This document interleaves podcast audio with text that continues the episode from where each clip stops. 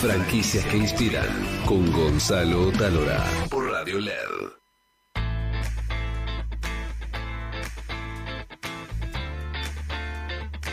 Cinco maneras de tratar a un franquiciado. Cinco formas de que el franquiciado se quede y no salga espantado.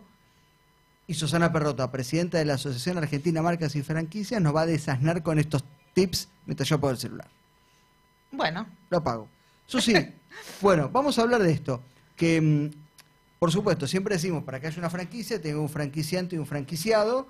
Y básicamente la franquicia se trata de este, relaciones humanas. Por supuesto, por supuesto, porque el franquiciado forma parte de, de la red, eh, forma parte de lo que es la comunidad de esa marca y se siente, se tiene que sentir parte de la misma. Este, y el franquiciante tiene que hacer que el franquiciado sienta eh, esa comodidad de manejarse dentro de, esa cadena, porque después el respeto por la marca y el buen trabajo surge solo.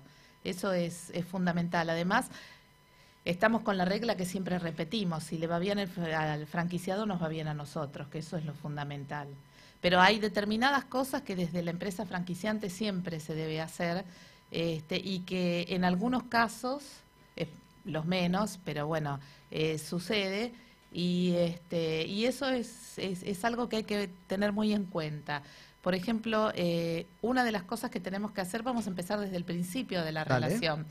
Eh, lo más importante, eh, una de las, vamos a decir la número uno, el franquiciado que entra a la cadena no tiene que conocer solamente el producto, cómo se maneja, el know-how. Hay una transferencia de know-how. Pero también tiene que conocer la historia de esa marca. ¿Cómo es que esa marca llegó a donde llegó? Es importante que se le comunique eso, para que sepa bien que, a qué está perteneciendo. Yo creo que, en mi opinión personal, eso es importante. Y también es importante que ya sabemos que hay cadenas que tienen muchísimas este, locales y que es imposible para el dueño de la cadena eh, con estar diariamente con todos. Pero sí, en una instancia, eh, dos veces por año, como mínimo, yo creo que el franquiciado tiene que tener contacto con el dueño de la cadena.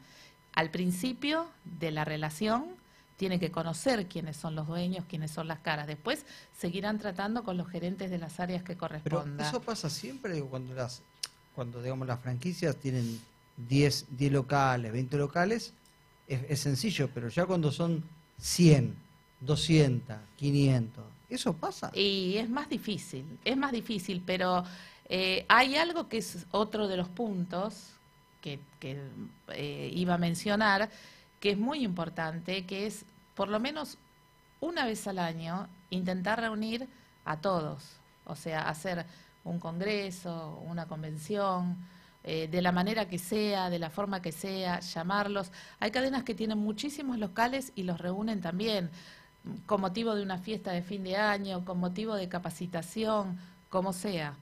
Eso es importantísimo. Y a lo mejor esa es la ocasión para que aquellos franquiciados que no pudieron conocer a, los dueños de la marca la conozcan en ese momento y que los dueños se puedan dirigir a ellos y tener unas palabras. Yo creo que eso es muy importante. Parece una pavada, pero no es así. Vos sabés que después de tantos años, bueno, tantos años, ya llevo dos años en el mundo este de las franquicias y las empresas, conocí todo, me van contando todo, ¿no? El fran- cuenta la historia del franquiciante, el franquiciado, el emprendedor que entró, el que le fue mal, el que le fue bien, conozco todo. Y, mm, y en general cuando me cuentan aquellos que le va mal, muchas veces lo que me dicen es, eh, no me prometieron, no, no me contaron todo, Claro. o lo que me prometieron no lo cumplieron. Y claro, y ahí ya, cuando se pierde la confianza, se pierde todo. Y cuando se pierde la confianza se empieza a trabajar mal y ya están esperando que venza el contrato para no renovar. Es así. eh, por eso es muy importante que desde el franquiciante tengan ese contacto con el franquiciado, porque inclusive eh, es importante eh, que haya un punto de encuentro para los franquiciados en algún momento o en varios momentos del año, que se puedan reunir, sentarse, hablar con ellos. eh, es, es- eso es fundamental, porque hay, una realidad. Eh, si nosotros como empresa franquiciante no los reunimos, nos sentamos y les decimos, bueno, vamos a hablar de estos temas, qué tienen para contarnos, para decirnos, y estamos dispuestos a abrir los oídos, porque sabemos que algo no les va a gustar y que algo les va a criticar, porque no somos perfectos. Si no lo hacemos y lo escuchamos nosotros, ellos lo van a hacer por su lado. Estamos con Fernando Lencina, que es el fundador de Asteróptica, que es una franquicia que nació ya hace varios años, ¿no, Fer? Eh, la empresa va a cumplir eh, 13 años en 2019. 13 años, hoy es martes 13, qué número, ¿no? Mira, querido, ok, dejémoslo ahí. Eh, ¿qué, ¿Qué aprendiste en estos 13 años en cuanto a la relación con los franquiciados? Eh, estaba escuchando atentamente a Susana y eso que ella comentaba era como un periodo de inducción. Y que quizás muchas veces partiendo de saber de dónde venimos es un- una fortaleza que, que podés demostrar porque así como nosotros hemos nacido de muy chiquitos a poder desarrollar la cadena actualmente. Y lo que hemos aprendido es eh, justamente la retroalimentación con nuestros franquiciados. Aprendemos todo el tiempo Nosotros tenemos un know-how desarrollado, la experiencia la tenemos, pero eh, creo que en eso está nuestra fortaleza, poder retroalimentarnos e ir aprendiendo. Muchos franquiciados nos han enseñado muchas cosas y nosotros hemos tratado de transmitir nuestro, nuestro conocimiento para que el negocio sea mejor para todos. Santiago es un win-win.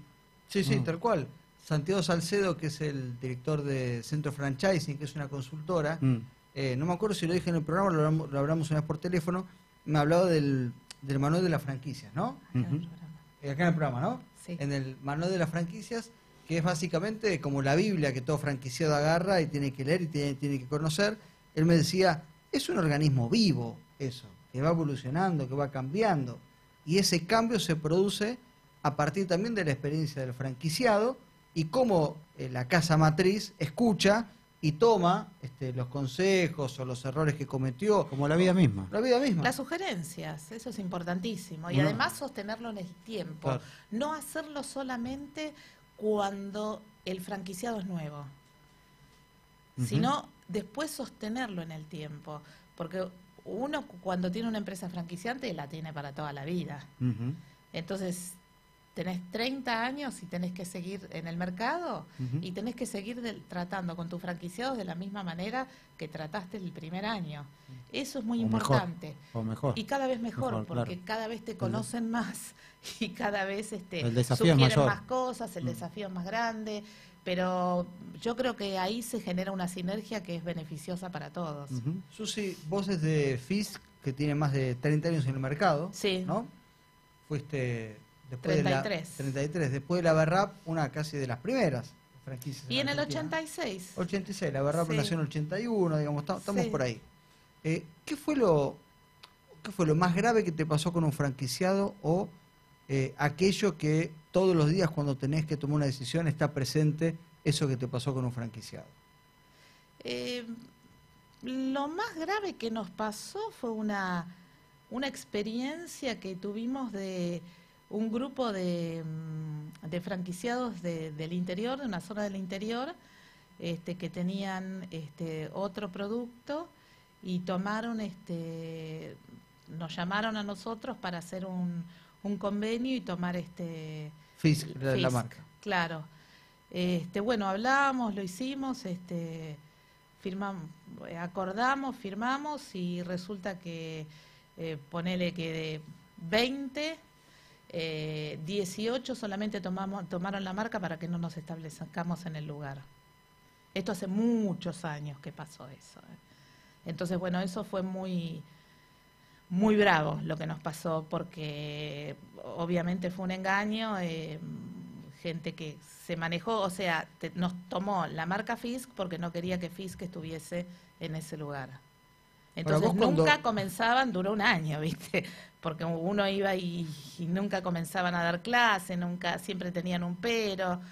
O sea, fue, fue la verdad que muy, muy frustrante, pero es todo un aprendizaje, ¿no? Eso te pasó, digamos, a nivel, a nivel comercial, digamos, sí, ¿no? sí. Eh, pero en términos de la relación diaria, No, en términos de la relación diaria no he tenido problemas con, con los este, con los franquiciados no hay algo eh, detonante sí nos ha pasado a través de estos años vivir historias de vida de los franquiciados porque vos pensás que nosotros tenemos franquiciados que están con nosotros desde el año 86 o sea que hay gente que es segunda generación de familia que está trabajando con nosotros y, y llega un momento que es mucho el diálogo Qué eh, lindo título eso, segunda generación de franquiciados. Sí, Es lindo sí, título sí. eso para que hacer. están los hijos trabajando en, en, su franquicia y este y es mucho el diálogo y a veces hay historias de vida este, que, que nos llegan de cerca, que, que cosas que pasan que son muy lindas u otras que son muy feas y que a nosotros nos afectan, como nos pasan a todos en la vida, ¿no? Vos que sos eh, la- la presidenta de la asociación, estás en contacto con un montón de colegas. Sin nombrar otros colegas, este, pero contame dos o tres situaciones que vos conocés que te llamaron mucho la atención de actitudes de franquiciados o franquiciantes para con los franquiciados.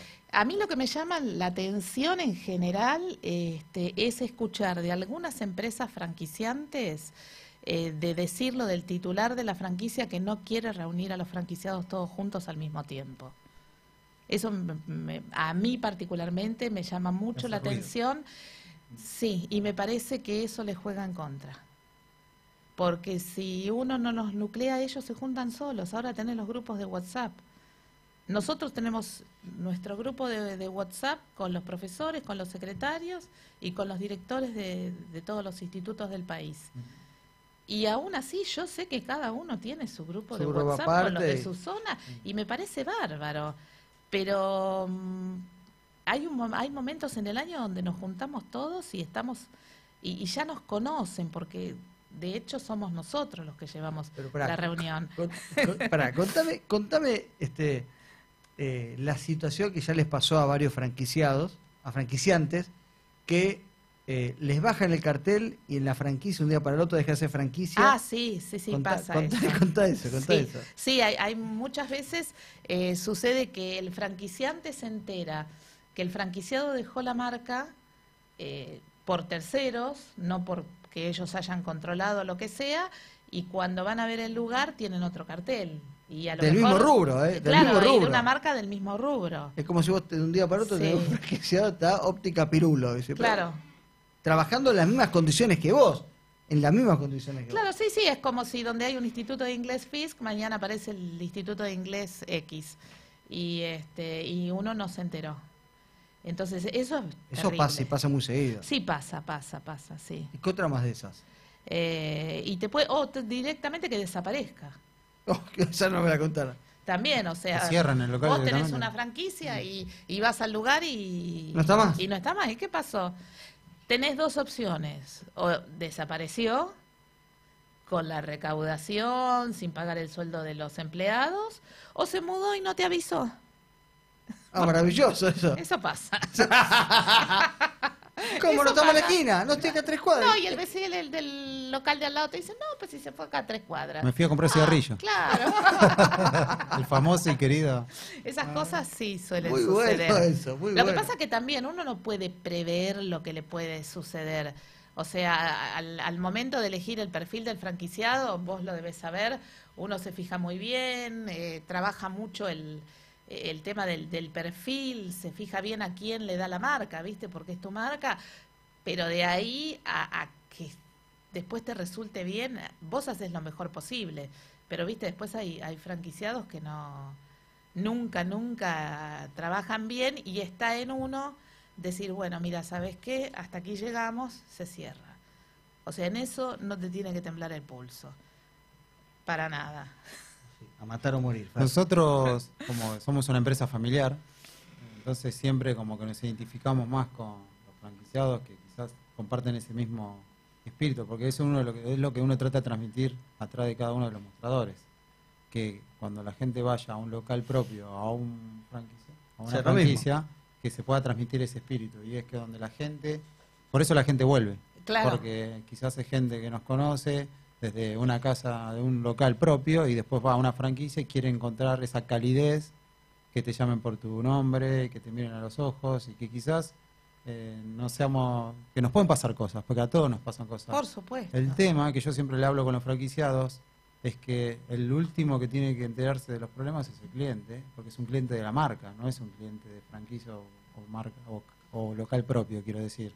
Entonces, lo podemos resolverlo. Yo siempre apoyo al franquiciado, después nos pelearemos entre nosotros y veremos para la próxima vez cómo es la mejor solución. Pero que el cliente se vaya satisfecho. Sí, y si al cliente tenemos un problema, porque puede pasar que el cliente se entere que hay un problema, pero lo importante es qué solución le das a ese problema, cómo te comportás. No siempre nos salen bien las cosas, porque el que te diga que hace todo bien te está mintiendo. no. Entonces, lo importante es qué hacer con las cosas que te pasan y es lo que uno trata de transmitir.